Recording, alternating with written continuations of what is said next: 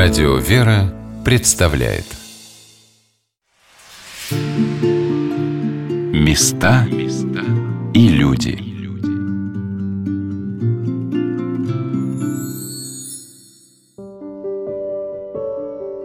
Сегодня на волнах радио «Вера» мы рассказываем о Важеозерском Спасо-Преображенском мужском монастыре в Карелии. Несмотря на то, что это край северный, холодный, мне посчастливилось приехать в него летом, когда светило солнышко, пели птицы, и в Ажазерском монастыре мне даже удалось искупаться в источнике. Точнее, не искупаться, а облиться из святого колодца со святой водой.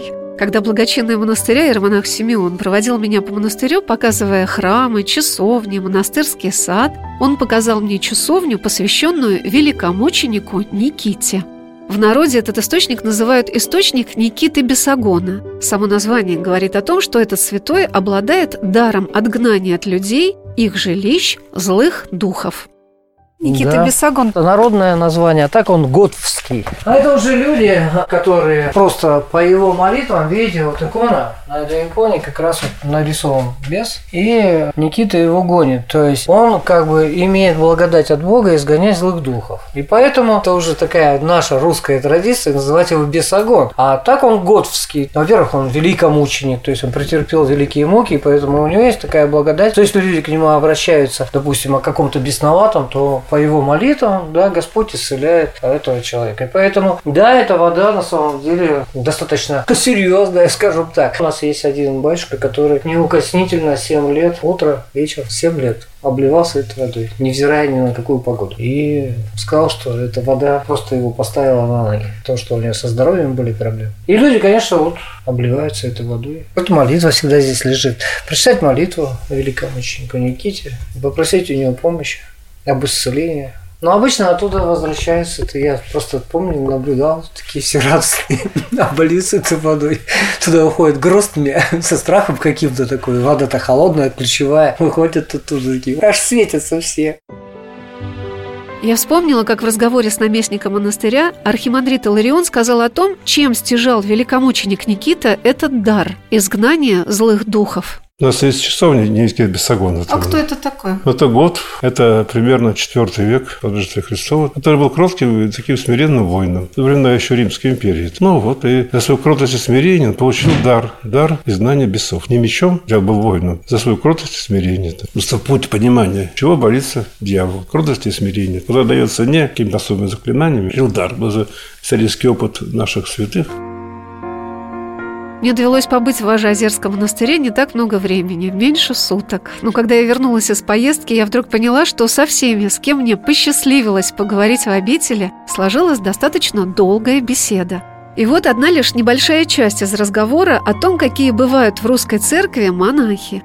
И получается ли у Важеозерской братья, несмотря на множество послушаний в монастыре, учиться в духовной семинарии и академии? Вот что ответили на мои вопросы иеродьякон Спиридон и иеромонах Ферапонт. Ну, отцы многие вот учатся. Вот здесь Ферапонт в академии учатся. Еще некоторые учатся в семинариях. Да и наш игумен вообще никого ничего не заставляет. Он рекомендует. Ты уже сам выбирай, как тебе поступить. Проще всего стукнуть палкой и сказать, иди, копай отсюда и до заката. У нас вот по-другому.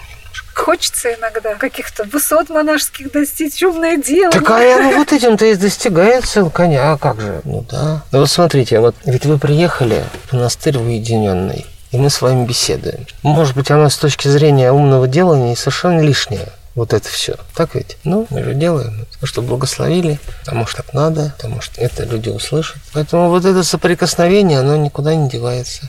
То есть монахи это не те, кто уходит из мира и про него забывают? Я думаю, что они разные, как и все люди. Они абсолютно разные. И не надо их выделять в какую-то отдельную касту, которая... Да, есть какие-то вот установки, которые, да, должны быть. И надо их придерживаться, стремиться, но это не значит, что надо всех построить под одну гребенку и от два левой делать. Но направление как-то в каком-то фильме сказали, чтобы наши корабли шли в одном направлении, плыли в одном направлении. Вот направление одно, а каждый по-разному. Правда же, отец Рапунт? Да. Монашество Каждый... уже, оно, оно же многогранно. Есть отшельничество, есть скитской образ жизни, есть общежительные монахи, а, есть монахи городские. Есть китающиеся. Есть, да, китающиеся монахи, серомахи так называемые. Очень много всяких. Есть, есть ученое монашество, которое учится, преподает. А вы себя считаете каким монашеством? Озерский монастырь, можно его как-то характеризовать? Наверное, общежительное у нас больше всего. Хотя вот и есть как бы немножко эскизского такого образа жизни. Есть немножко уединения, а есть и совместное служение, скажем так. Мы вместе послушаемся в монастыре, трудимся все вместе. Общая трапеза, общее послушание бывают. А так каждый, конечно, уже в силу, наверное, своего характера и каких-то внутренних устремлений, так называемая жажда Бога, дает человеку какое-то направление. Он уже его выбирает в монашестве. Это может он уйти в отшельничество, то есть как раз о чем мы спрашивали отца Спиридона, умное делание. А кто-то всю жизнь может прожить в общежительном монастыре и достичь, скажем так, своих свой, маленьких высот. С каждого все равно с Богом свои личные отношения. И у каждого разные. Каждого разные, каждого личные. Это такое вот внутреннее у каждого чувство. И вопрос, какие они монахи, разные. Да, есть устав, есть догматы церкви, это все есть. Оно общее, общепринятое и понятное. Но личные отношения, они должны быть. Если их нет, то чего нет? Тогда это просто фарисей, который вычитал книжки, разбил лоб о пол, а Бога нет. Поэтому у каждого свой путь. И вот когда все эти разности собрались вместе под крылышком батюшки и его любви, что-то получается. Мне всегда поражает в монашеской братье то, что, несмотря на одинаковые одежды, каждый из них представляет собой яркую индивидуальность, свободную от стереотипов. Как будто молитва к Богу, благодаря которой человек вручает себя в руки промысла Божия, делает его свободным по отношению к миру, и он ему волен не соответствовать. Недаром монахов считают не от мира сего, возлюбленными детьми Божьими. А еще когда человек живет в атмосфере любви и мира, он раскрывается с удивительных сторон. Вот что ответил батюшка Иларион на мой вопрос об уникальности Важа-Озерского монастыря. Любой человек уникальный на свете, тем более святой. Это понятие уникальности очень относительно. Любая икона уникальна. Даже которые на, на полиграфическом фотооборудовании. Все, любое слово уникальное, независимо. Любой человек уникален со всеми его глазками, ручками, ножками. Там, это. Любой храм уникален. Даже каждое слово уникальное. Это. Ну, это так смотреть на мир. Там, ну, вот потому. И любой опыт религиозный, который получает монах, тоже уникальный. Если он положительный, это хорошо, когда отрицательный, это плохо. Так что это уникальность. Но все критерий какой? Опять же, отношение к Богу и к человеку. Первая заповедь Божия. Вот и все берем не бородой, не метанием то бисера, а просто пытаемся, вот я про себя говорю, там, ну, что ты почувствовал, что к воде Богу, там, не, не, не вот там, там старцы, там, ты не родишь, например, все, Господи, такие были такие забуги, не в этом дело. Так, юбка там ниже колена, там, или выше, там, что-то там, ну, это, совсем профанация это. Чтобы человек почувствовал, что такое любовь к человеку, там такая. Ну, это все отношения. Ну, показать им не болезни, а как пути его исцеления, чтобы не стать вместо Христа, там, а путем опыта церкви, опыта жизни святых, находя из, из их опыта церкви. Мы же не от себя рождаемся, там, а рождаемся от того, что в церкви живем. Совершаем Евхаристию, от начале. Вот мы должны послушать, естественно, так как же там без этого? Невозможно там. Сейчас масса рождается всех самовятов там и прочее. Это крайняя вещь. Или как можно кого-то восхвалять. Дело не в этом. Должны всех любить, уважать и все мое почтение слова Авросия Оптинского. Одним из замечательных впечатлений этой поездки для меня стало знакомство с творчеством монахов Важа-Озерского монастыря. Мне, как человеку, работающему на радио, связанному с музыкой, особенно дорого было узнать, что отец Симеон, боявшийся, что, войдя в монастырь, за ним закроют все двери, смог развить свое дарование музыканта и в стенах обители. Хотя ему и пришлось на время расстаться со своим увлечением, с которым, по его словам, он прожил целую жизнь.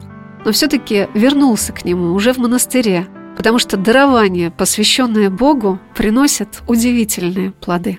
Но вернулись к гитаре, да? Да, ну я, во-первых, от нее никогда, оказывается, не отходил. Был период у меня, ну я не знаю, года полтора, может быть, может быть даже два, то я не прикасался к инструменту. Ну когда он появился, да даже случайно появился, кстати, я был удивлен, что, ну на самом деле там, я, конечно, потерял там, может быть, в технике игре, а на самом деле ощущение того, что это мой инструмент, конечно, нет. Потом мне друзья православные, они мне подарили антикварный инструмент, лютневую гитару немецкую, и в возрасте ей сто лет. Это, конечно, было все. Когда я, конечно, увидел э, из магазина, я сказал, чего мне в рухлить какую-то привезли? Там старые струны стояли, я что-то нажал, она, короче, вообще не звучит. Но я говорю, ну ладно, подарили, все. Ну вот она лежала, лежала, лежала, лежала. Ну и потом я решил купить нейлоновые струны. Снял старые, поставил на нее нейлоновые струны. Не играет, их же надо обтянуть. Несколько дней они стояли, их просто подтягивал. Потом, когда они уже вытянулись, то есть я их настроил, когда звук провел, ну то есть поставил аккорд и провел, я сказал, ничего себе. Ну то есть я понял, что это мастеровой инструмент просто. И все. Ну вот мы с ним уже дружим, да, несколько лет. Батюшка, отец Симеон, очень ответственно подошел к благословению отца-наместника записать к 500-летию Важеозерского монастыря альбом своих песен. Одна из них создана на слова иеромонаха Романа Матюшина, и я подумала, что я нашла ответ на мой вопрос, чему нам нужно учиться у монашествующих. Thank you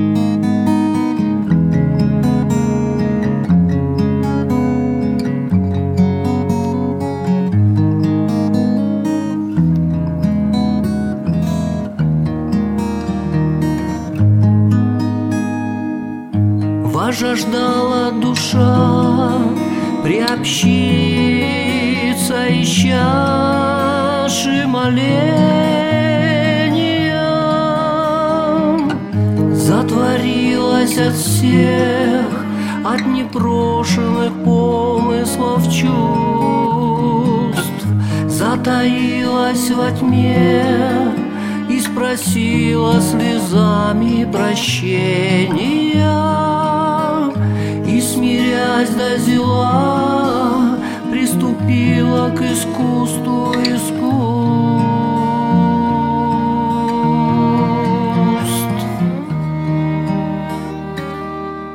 Господи Иисусе Христе, Сыне Божий, помилуй меня грешного. Господи Иисусе Христе, Сыне Божий, Помилуй меня грешного, Господи Иисусе Христе, Сыне Божий, помилуй меня грешного, Господи Иисусе Христе, Сыне Божий, помилуй меня грешного.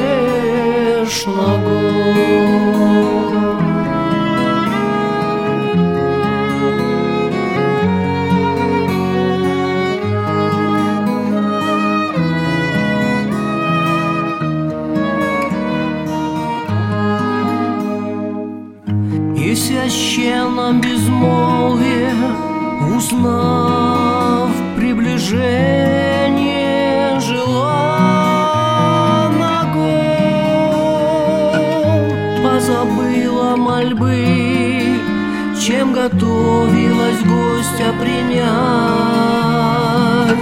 воспарила душа, ощущая в себе несказанное растаяла в нем, не успев даже слова сказать.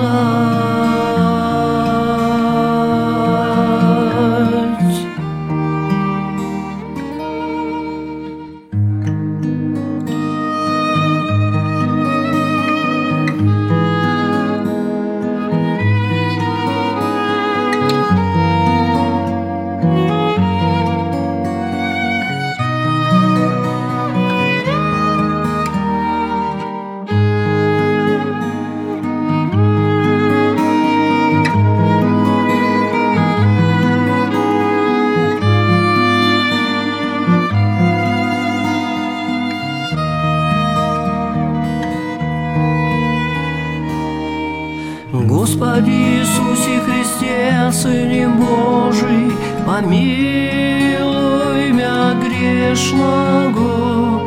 Господи Иисусе Христе, Сыне Божий, помилуй меня грешного.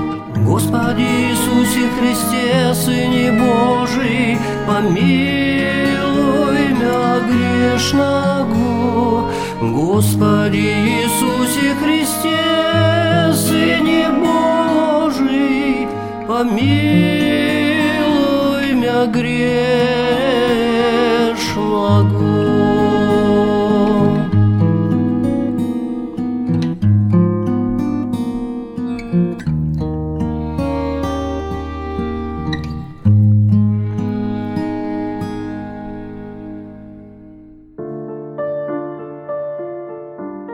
Когда весь мир, уставший и растерзанный страстями, к ночи затихает, кто-то находит в себе силы неизменно встать на ночную молитву, чтобы новый день на нашей земле начался с благословения Божия.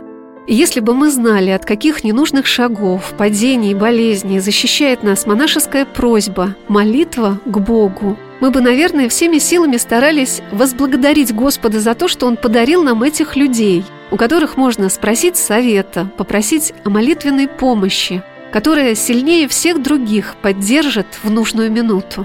А архимандрит Иларион сказал, что учиться молиться нужно нам всем, потому что только этим и может жить наша душа, уникальная и вечная. Это не искусство, это есть реальная жизнь, реальная жизнь человека. Ну, вот человек не может без Бога жить, не может никогда, вот даже без дыхания. Сколько там, ну, максимум 3 минуты, все начинает задыхаться. Так и молитва в человеке, в любом должном быть человеке, этим живет. Потому что когда человек перестает молиться в душе своей, то не видим никого, то это становится беспомощным. То приходят темные силы, тех следует, спускают, он беспомощный. Там. Мне еще нет защиты у него, нет защиты. Там. Господь нас хранит. Там.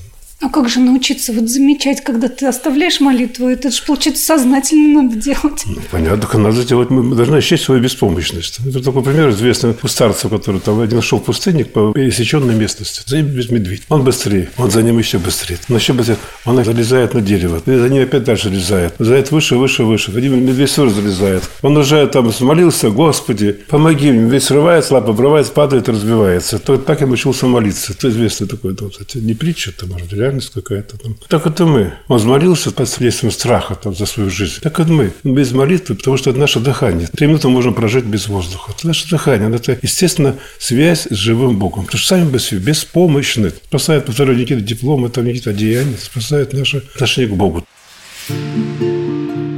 Места и люди.